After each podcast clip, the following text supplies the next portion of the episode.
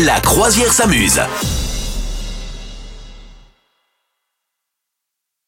On est sur le canapé de la croisière s'amuse, Madame Meuf. J'ai pour toi et j'ai pour vous, euh, chers amis, euh, ce qu'il faut regarder à la télévision ce soir si jamais vous n'avez pas de, de soirée organisée avec des copains, avec des amis, avec des, avec des proches également.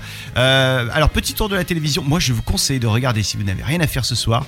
France 5, il y a Échappée Belle, magazine présenté par Ismaël Khalifa. Et là, on sera sur le, le thème du Québec, même pas froid.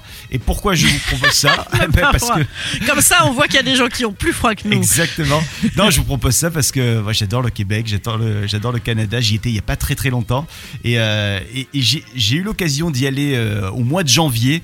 Euh, il faisait moins 40 degrés en température ressentie à Montréal. C'était moins 27 en, en, en vraie température. C'était hallucinant, mais en fait il faisait pas si froid. Je sais pas si tu as déjà été au, au Canada.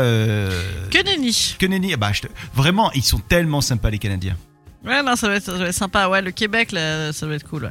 Ah, ils sont, ils sont, ils sont super. Et alors moi, ce qu'on m'avait appris là-bas, tu vois, c'est, euh, euh, on m'avait dit, attention, si tu vois, si tu vas en boîte de nuit, surtout, c'est pas à toi de draguer, c'est aux, aux filles de draguer. C'est-à-dire que vraiment Ah bon? là, c'est très très mal vu si t'es un mec et, et- et que c'est toi qui vas voir les, les filles, tu vois, par exemple.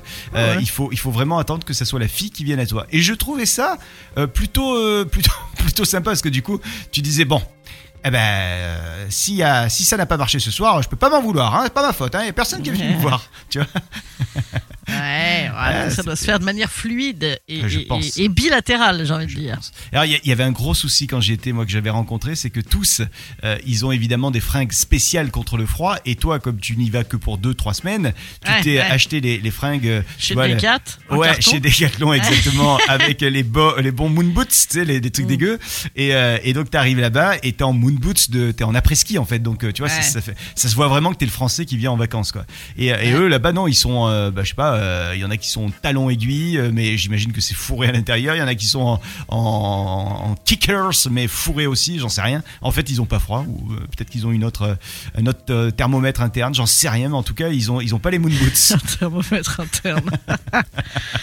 Bon, et sinon, ce soir, il y a euh, à la télévision sur TF1, euh, en deuxième partie de soirée, euh, et, et- et- et j'ai bien compris pourquoi c'était en deuxième partie de soirée, Star Academy, du château à la victoire. J'ai l'impression que la Starac, ça n'a pas forcément emballé euh, les foules hein, cette année. si, ça a marché à mort. C'est vrai?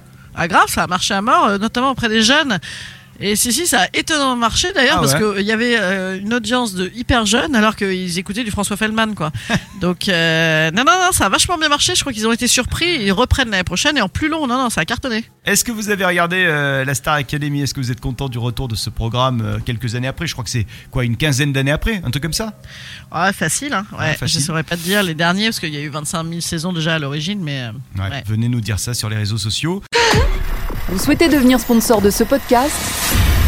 Contact à lafabriquaudio.com.